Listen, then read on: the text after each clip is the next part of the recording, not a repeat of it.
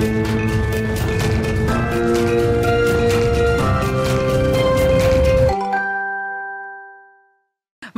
Tous, ravis euh, de pouvoir vous retrouver pour ce nouveau numéro de Markenstrat. Allez, on rentre vite dans le vif du sujet. Au sommaire cette semaine, les pouvoirs magiques du son. Rien n'est aujourd'hui plus influent que le son. Ça n'est pas moi qui le dis, c'est Michael Boumendil dans son nouveau livre Le siècle du son. Le président de l'agence 6 Son explique pourquoi les marques devraient s'intéresser davantage à leur signature sonore et il démontre exemple à l'appui les effets du son sur une image de marque.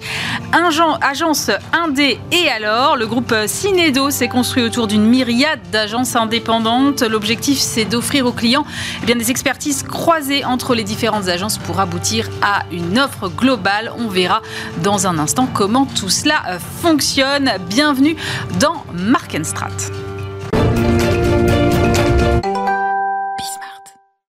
Invité de À la Une cette semaine, Michael Boumendil, bonjour. Bonjour. Michael, vous êtes euh, président de l'agence 6 Son. C'est vous qui êtes derrière la signature sonore de la SNCF ou encore celle de la Coupe du Monde de rugby, qu'on entend pas mal en ce moment. Et vous publiez ceci, ça s'appelle Le siècle du son. C'est aux éditions euh, Fayard, aux éditions Débat Public, pardon. Euh, Michael, euh, j'ai lu, moi, jusqu'à la petite note ici là, là, celle-là, là, que personne ne lit, mais moi je la lis. Et j'ai découvert que 2 milliards de personnes chaque jour à travers le monde écoutent un son qui vient de votre agence. Mais 2 milliards, mais c'est vertigineux chaque jour. Je ne sais pas si c'est vertigineux parce que Sixième Son a aujourd'hui une position, euh, on est un, leader mondial, on est dans beaucoup de pays, on travaille pour beaucoup de marques à travers le monde. Et si je prends euh, par exemple un de nos clients chinois qui est un grand constructeur automobile qui s'appelle Chang'an, euh, quand Chang'an fait une publicité, et ils en font pas mal, c'est vu immédiatement par 600, 700 millions de personnes. On a des clients aux États-Unis, on a des clients en France, hein, vous savez, la SNCF, ça transporte un, un, milliard et quelques de personnes par an. Et si vous rajoutez à ça les gens qui fréquentent les gares, qui viennent chercher euh, leur famille, leurs amis, on monte très vite, donc on a une audience très forte. Et puis on est aussi dans le quotidien euh, à travers les, objets. On, on est euh, embarqué dans des voitures, on est embarqué dans un téléphone portable. Hein. Vous savez qu'on a créé l'identité sonore monde de, de, Samsung il y a mm. quelques années je pense que peut-être que ce que ça montre, parce qu'on a eu des versions de cette évaluation qui montaient bien au-delà de 2 milliards, ce que ça montre, c'est que le son est absolument partout. Euh, il est dans le quotidien des marques et il est dans le quotidien des gens. Donc euh, cette audience, elle est liée à ça. Vous publiez donc euh, Le siècle du son aux éditions Débat Public. Est-ce que ça vous va si je dis que c'est un manifeste pour engager les marques à se préoccuper de, leur identité sonore et de leur signature sonore? C'est une façon de dire. La, la première chose, c'est de raconter que d'abord, le son est en train de devenir le langage le plus puissant. Plus puissant que les mots, plus puissant que les images. Et à la fois, j'explique pourquoi est ce qu'on peut en faire quand on est un dirigeant, quand on est une marque. En fait, c'est la digitalisation qui a propulsé euh, le son à ce niveau-là d'influence, selon vous? Alors, le son, il a deux origines d'influence. Il a une, une, origine assez biologique. On est, euh, un, comme étant un animal euh, auditif et, l'audio s'impose à nous. On peut fermer les yeux, on peut pas fermer les oreilles. D'autre part, il y a, tout un, vocabulaire sonore qui aussi s'impose à nous en tant qu'être humain, parce qu'on a tous un moment euh, de notre vie et au début été dans le ventre de notre mère, qui est une expérience très sonore. On voit pas, par contre, on entend assez vite dans le, dans le développement euh, euh, d'un fœtus. C'est une expérience, on va entendre les fluides, on va entendre une chose importante, c'est les battements du cœur, et on apprend dans le, dans le ventre de nos mères ce qui est un rythme, hein. le rythme cardiaque, il a, on apprend à l'interpréter. Ensuite, on vit un certain nombre d'expériences qui sont communes à l'ensemble de l'humanité. Maintenant, c'est vrai, la digitalisation, et au-delà de la digitalisation, euh, la distribution du son et de la musique ont été complètement révolutionnées ces 20 dernières années. Et ce qui était un petit vocabulaire universel est devenu un vocabulaire universel gigantesque. C'est simple, il y a deux siècles, euh, la musique c'était un divertissement bourgeois, c'est-à-dire que qui pouvait écouter de la musique, il fallait aller dans des endroits où on jouait de la mm. musique. Alors vous aviez la, taverne qui était peut-être pas forcément bourgeoise, ou vous aviez euh, euh, au 19e siècle, vous avez la, possibilité d'aller euh, à l'opéra, mais qui peut? Et, et, même dans les années 50, quand le ministère de la Culture en France fait une étude sur la consommation de son, c'est très segmenté. les riches ont un accès, pas les pauvres. Les urbains consomment mais pratiquement dix fois plus que les ruraux. Il y a une discrimination homme-femme, il y a une discrimination jeune, euh, moins jeune. Moins jeune. Cette euh, segmentation n'existe plus. Et ce qui n'existe encore moins, c'est que à l'époque, il y avait la musique des jeunes, il y avait la musique des vieux. Aujourd'hui, 25% de, de l'écoute des musiques classiques, c'est des moins de 25 ans. 25%, c'est énorme. Vous donnez un autre chiffre d'ailleurs qui m'a qui m'a euh, interpellé, c'est que vous dites c'est une étude, je crois, Spotify. 19% hein. des utilisateurs de Spotify de, ont plus de 55 ans et plus de 55 ans, c'est euh, à peu près, euh, en termes de population mondiale, c'est à peu près 19% aussi. Donc ça veut dire que la musique est, écoutée par tout le monde aujourd'hui, mais est-ce que ça veut dire que nos oreilles sont plus exigeantes, plus accoutumées? Et est-ce que ça veut dire que pour des créateurs comme vous, c'est plus difficile d'émerger parce que l'offre est telle aujourd'hui qu'il est difficile de faire la différence? Alors, la première partie est, vraiment euh, tout à fait exacte. Finalement, on écoute comme on respire. La deuxième partie ne l'est pas. D'abord parce que les contenus euh, là aussi, il y a 20 ans, il y a 30 ans, un contenu qui était, euh, je vous dire euh, n'importe quoi, punk à l'époque où le punk se développe, il est vraiment pour une communauté punk. Hmm. Aujourd'hui d'ailleurs, les gens qui écoutaient les Beatles dans les années 60, ils ont aujourd'hui 80-90 ans. Mais quand moi je demande, et je fais pas mal de conférences aux États-Unis dans les universités, je demande aux, jeunes qui sont en face de moi, qui a déjà écouté les Beatles, tout le monde lève la main, tout le monde connaît. Cette, euh, euh, finalement, cette transversalité des contenus, elle, elle fait que moi, en tant que créateur d'identité sonore, moi je suis là pour aider les marques à être plus fortes. Et donc d'être à la fois plus clair auprès des gens et de laisser une empreinte plus marquante. C'est beaucoup plus simple pour nous si on sait faire. Pourquoi? Parce que on peut décider plus simplement d'être segmentant ou de ne pas l'être. Je peux décider d'être sur une niche de perception qui est petite ou d'aller chercher des niches plus larges. C'est la force, en fait, de cette universalité que ni le mot, aujourd'hui, pour plein de raisons, si vous voulez, on peut l'évoquer, ni l'image n'arrive à faire.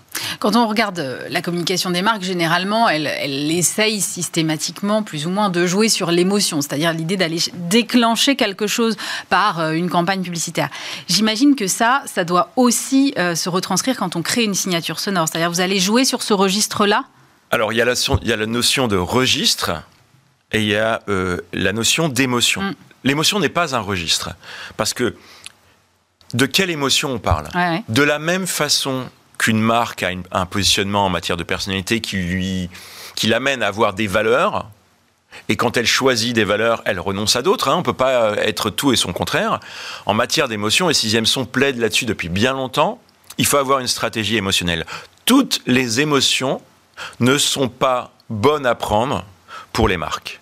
Et euh, fondamentalement, oui, il y a une dimension émotionnelle. On construit chez Sixième Son le patrimoine euh, musical de nos clients et ce patrimoine musical, il les aide à créer un patrimoine émotionnel. Tout le monde a besoin de ce patrimoine émotionnel. Rien n'est purement fonctionnel.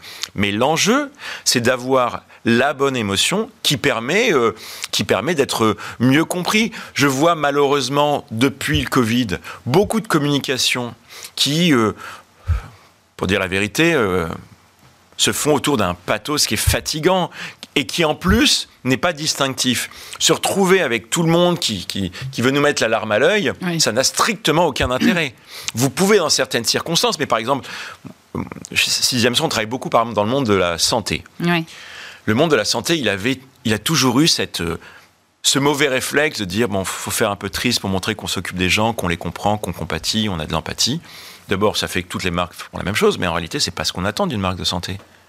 On peut attendre qu'elle nous comprenne, mais on, attend qu'elle nous aide et qu'elle nous donne une perspective. La perspective, ça peut pas être la tristesse pour elle. Donc l'émotion, il faut faire attention. Mais comment vous faites passer ça en... Euh, allez, 3-4 secondes Bon, d'abord, vous savez, vous n'avez même pas besoin parfois de 3-4 secondes. Si, euh, si vous entendez. Netflix, euh, par exemple, ça doit être moins que ça. Il doit y avoir deux notes, quelque chose comme ça. Alors, vous avez deux impacts et puis vous avez une résolution. mais euh, d'abord, parfois, on a beaucoup plus de temps que ça. Vous citiez la Coupe du Monde de rugby. Il y a tout un protocole. Euh, on peut avoir des signatures très courtes. On a l'entrée des joueurs qui est très longue. On a euh, la célébration d'un essai ou d'une transformation qui est plus longue. Dans le dispositif des marques, les occasions sont tellement nombreuses qu'on on a finalement un système avec des formats, des points de contact différents. Mais euh, ce qui est important, c'est de comprendre que parfois, il suffit d'une seconde. Euh, prenez un, verre d'eau, faites-le tomber là euh, sur le sol. Mm. Vous allez voir que le bruit qu'il génère va faire que tous les gens qui sont là vont, tourner la tête. Ça fait pas une seconde. Quand vous entendez le bruit d'une ambulance, quand vous entendrez le, bruit des oiseaux, quand... en fait le cerveau a cette dimension. Euh, enfin, l'audio, il y a cette dimension reptilienne. Vous pouvez dire pavlovienne si vous voulez, qui fait qu'il y a cette interpellation et en même temps un message. Il n'y a pas de son neutre. Ça n'existe pas. Chaque son a une dimension fonctionnelle et une dimension émotionnelle. Et les marques doivent savoir quoi en faire. Mais est-ce que tout, enfin, tout le monde ne réagit pas de la même façon face à un son? Donc comment faire en sorte que cette signature-là, elle puisse être universelle en même temps? Alors, en fait, ce dont on se rend compte, donc chez CMSON, ça fait quoi? Ça fait 12-13 euh, ans qu'on a un département recherche mm. qui est là pour mesurer à la fois l'impact de ce qu'on fait et de le monitorer, c'est-à-dire de suivre au fur et à mesure du temps pour voir comment on fait évoluer nos travaux. On se rend compte que la compréhension de ce qu'on fait est de plus en plus, de plus en plus forte. Et je ne crois pas que ce soit simplement parce que sixième son est de, de plus en plus fort, mais aussi parce que l'évolution du contexte d'écoute fait que euh, le substrat, la, matière première euh, aujourd'hui de ce vocabulaire qui est de plus en plus universel, bah, parce que la compréhension est de plus en plus universelle, elle touche de plus en plus de monde de la même façon. Ce qui est différent, et ce qu'on trouve dans les cultures, c'est deux choses. D'abord, le j'aime, j'aime pas. Bah, en fait, vous pouvez avoir un son, avoir la même compréhension de ce son que votre voisin, mais l'apprécier de façon différente. Ça, ça reste à la fois très personnel et très culturel. Et la deuxième chose, c'est la hiérarchisation des éléments de la compréhension. On vient de faire un test pour une grande marque de luxe dont on s'occupe et, et, euh, l'identité sonore qu'on lance euh, là, on l'a testé dans pas mal de pays. On se rend compte qu'il y a 4-5 mots-clés qui sont compris de façon forte partout. Et d'ailleurs, cette marque nous dira, bah, moi, j'arrive pas à le faire ça avec les mots. Par contre, ce qu'on voit, c'est une différence de hiérarchie. Par exemple, aux États-Unis, là où je, vis, la notion de puissance est une notion qui est comprise différemment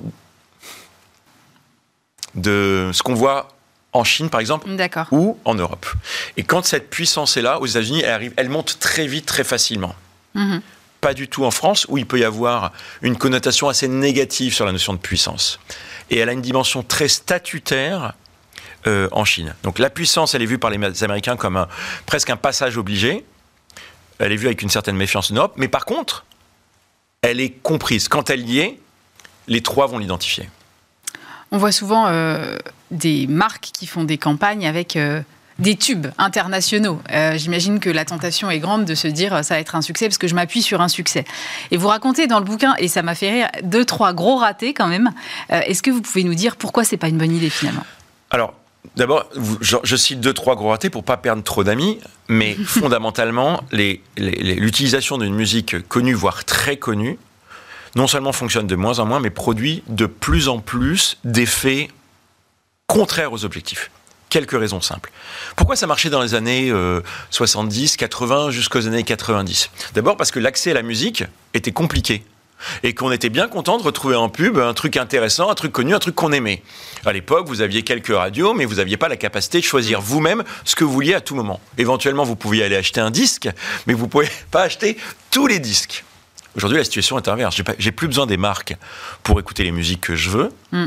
Donc la première question, c'est que si une marque me fait écouter quelque chose, il faut que j'ai un intérêt particulier à cette écoute. Cet intérêt n'existe plus. La deuxième chose, c'est qu'il y a une sorte de maturité des gens, vous, moi, et notamment les jeunes, qui savent décrypter. Et le temps est révolu où je m'achetais une musique de jeunes pour faire croire que j'étais C'est terminé, les gens savent décrypter. Aux États-Unis, ce que j'entends beaucoup dans les tests qu'on fait, quand je vois de, des publicités avec des musiques connues, on a souvent des panels. Les jeunes, mais pas que les jeunes, disent assez souvent, enfin, ils nous prennent pour qui? Ils parlent pas exactement d'appropriation culturelle, mais c'est pas loin d'être ça. C'est dire, bon, ben, ils s'habillent avec des, des habits euh, jeunes, mais ils ne le sont pas. Ils s'habillent avec des habits euh, funk, mais ils ne le sont pas. Ils s'habillent avec... C'est la question, en fait, de la légitimité qui se, qui se pose. Et en réalité, si vous diffusez quelque chose et que vous êtes une marque, vous devez diffuser quelque chose de spécifique, d'unique, parce que c'est la seule façon de créer un intérêt dont vous tiriez vous-même les bénéfices. TikTok sortait une étude il n'y a pas très longtemps qui dit quand une marque sur TikTok utilise une musique connue, les, personnes qui l'écoutaient, notamment les moins de 25 ans, gardent la musique en, tête et ne se souviennent pas de la marque. Vous, euh, ce que j'aime bien, c'est que quand même dans le bouquin, vous avez euh, une approche, je ne sais pas si ça vous va si je dis ça, mais assez data-driven et que du coup, vous n'avez pas. ok, vous prêchez pour votre paroisse, euh, très clairement, mais c'est assis sur, euh, sur des tests dont vous parlez. J'aimerais savoir, moi, quelle est la méthode? Parce que je trouve ça intéressant que ce soit pas juste euh, votre présupposé à vous, c'est aussi assis vraiment sur de la data et sur les tests que vous faites. Bon, alors, on, a à la fois beaucoup d'outils. Il n'y a pas un client pour lequel on n'ait pas fait d'études. Euh, et on le fait parfois avec des instituts qui ont des expériences différentes. Vous verrez prochainement, on communique sur une grande étude avec Harris euh, Interactive ici. On a des partenariats aux États-Unis, on a des partenariats en, Asie, on a nos propres outils d'évaluation. Certains euh, s'appuient sur des questionnaires administrés. Personnellement, moi j'aime bien les outils qu'on a développés qui sont plutôt en observation. Euh, vous avez des gens qui sont dans une pièce, vous mettez un film publicitaire, vous mettez une musique et vous voyez par le temps que les gens vont réellement passer avec les yeux sur l'écran. Vous faites ce même test avec une autre musique et vous vous rendez compte que le temps d'attention à l'écran est différent. Oui, ça on sait le prouver, on a les outils chez CMSON pour le faire. Le choix d'une musique sur un film publicitaire ou digital a une influence directe sur le watch time, je ne sais pas comment on peut traduire ça, sur le, temps, d'attention, le temps d'attention à l'écran. Euh, Or, personne ne produit un film publicitaire ou autre pour qu'il soit pas regardé. Si on ne prend pas en compte ce facteur que la musique n'est pas simplement un élément d'illustration, mais un, élément d'attention et d'engagement, on se trompe. Et donc, avec ces outils d'administration, avec ces outils euh, d'observation, avec des outils euh, euh, neurosciences qui ont été développés sur le eye tracking, face scanning, on a pas mal de données et c'est à partir de là, d'abord, qu'on a nos évaluations, mais aussi qu'on a des modèles.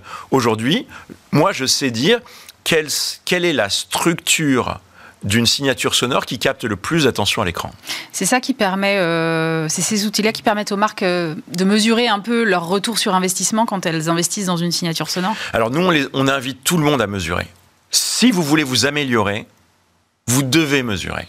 Comment savoir si on s'améliore si on le fait euh, au doigt mouillé. La deuxième chose, c'est que la plupart des marques avec lesquelles on, travaille, et on travaille avec des petites entreprises, on travaille avec des très grandes entreprises, on va travailler souvent longtemps avec elles. Vous citiez la SNCF, on va fêter l'année prochaine les 20 ans de, mm. cette identité sonore-là, euh, et qui n'est pas qu'une signature, qui est tout un dispositif qui va du, bruit des portes qui ferment au, sonal embarqué dans le train, au jingle de gare. Quand on a des, des relations de long terme comme celles qu'on a aujourd'hui, ben, on veut se donner des feuilles de route qui évoluent.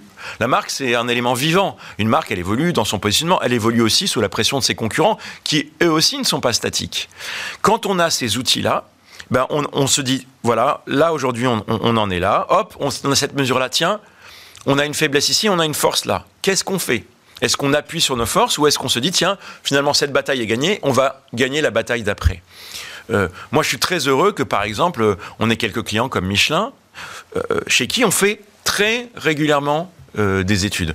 On a fait euh, récemment une, série d'études dans le monde automobile qui, pour, pour nos clients, ouvre une, perspective complètement folle de performance, notamment en radio, que beaucoup de marques ont perdu. Mesurer, c'est à la fois s'améliorer, et puis essayer de gagner des batailles, notamment concurrentielles. Vous concluez le livre sur le fait qu'il y a 14% seulement des euh, marques en France qui ont une euh, identité sonore, 6% en Amérique du Nord. Ça veut dire que vous avez un boulevard. On a un boulevard, mais je crois qu'il faut faire attention à, une chose essentielle. L'enjeu, c'est pas d'avoir une identité sonore, l'enjeu, c'est d'avoir la bonne.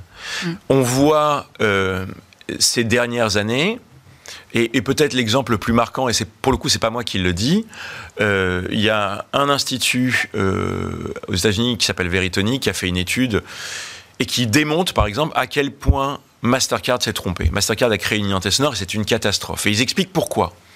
À l'inverse, vous avez des petites marques avec peu de moyens qui ont des.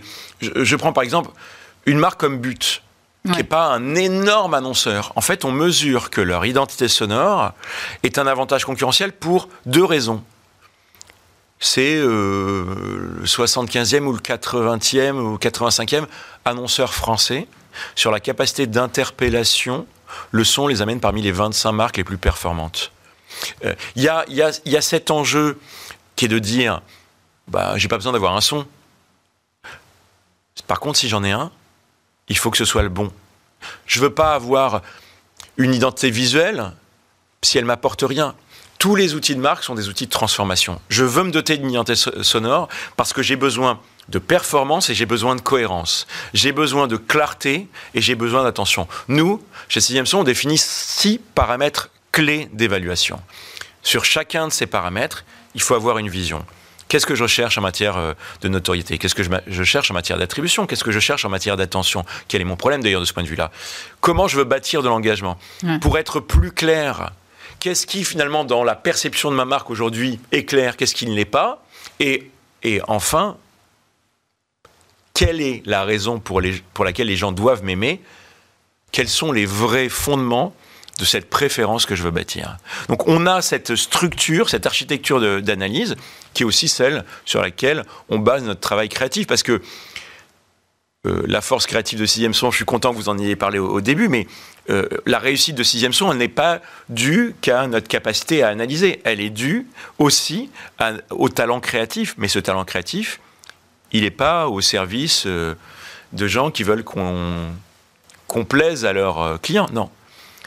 On fait de la création pour bâtir de la performance. Merci beaucoup, Michael Boumenil. Je rappelle votre livre Le siècle du son, c'est aux éditions Débat public.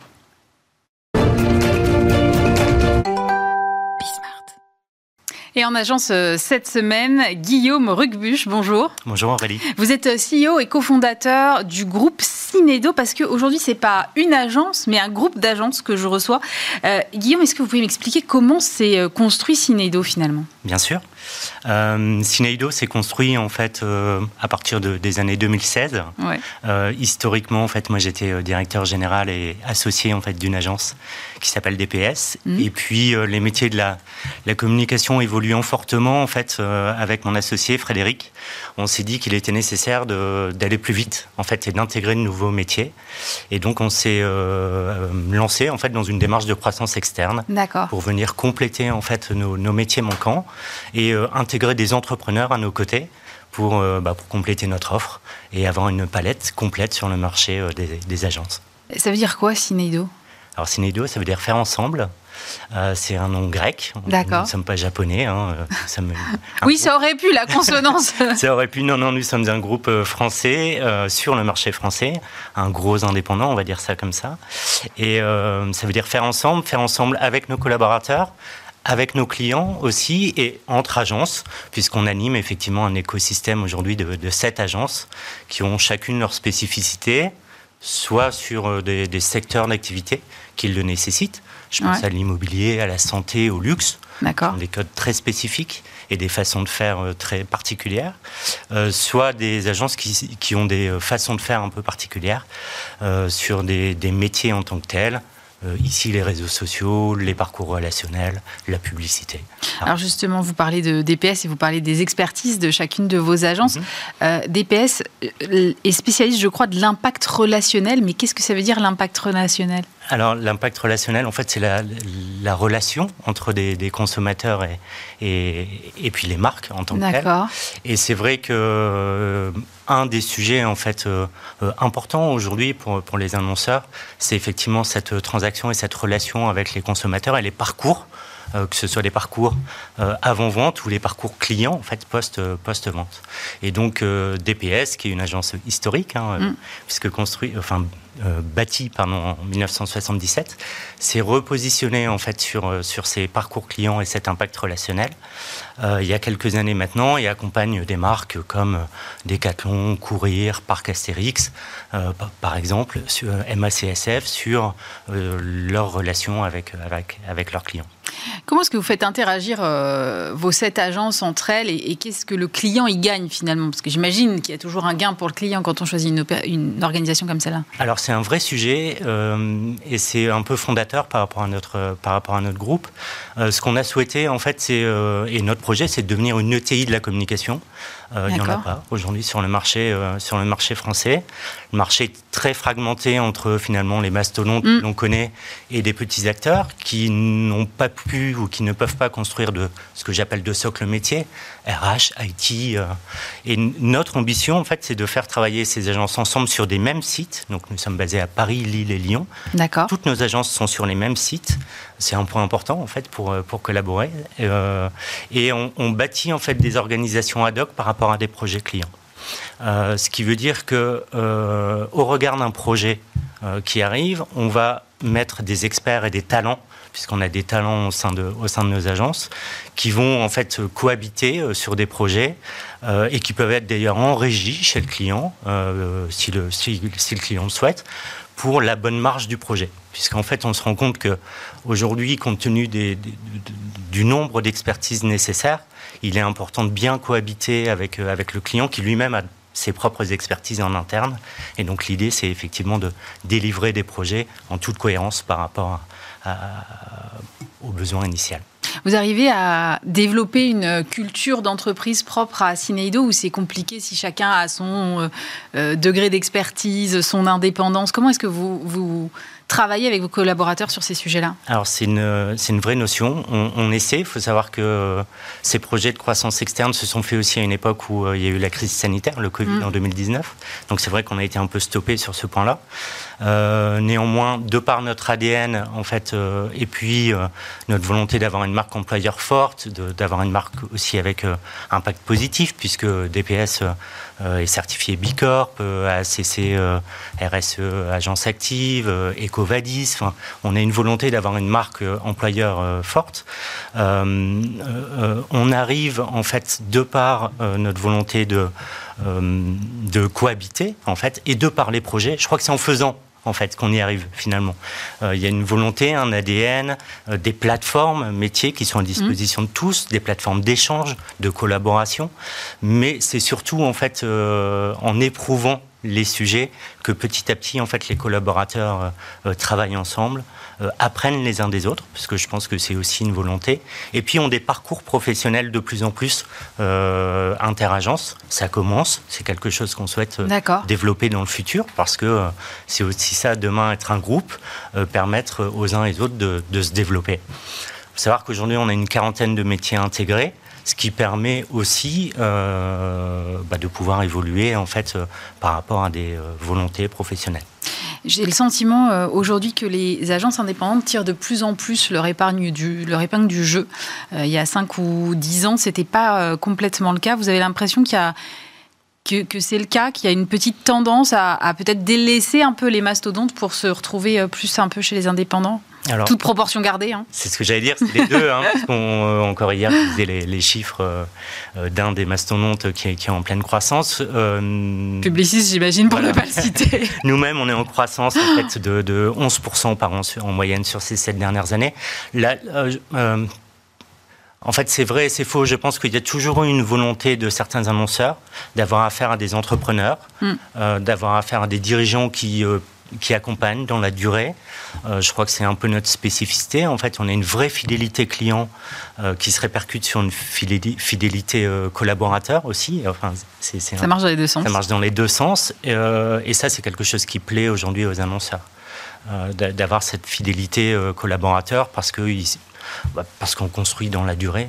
Une marque se construit aussi dans la durée, donc, donc l'expérience est importante Merci beaucoup Guillaume Ruquebu. Je rappelle que vous êtes CEO et cofondateur du groupe Cineido. C'est la fin de cette émission. Merci de nous avoir suivis évidemment. Vous pouvez la retrouver en replay et en podcast. À la semaine prochaine pour un nouveau numéro de Mark Strat.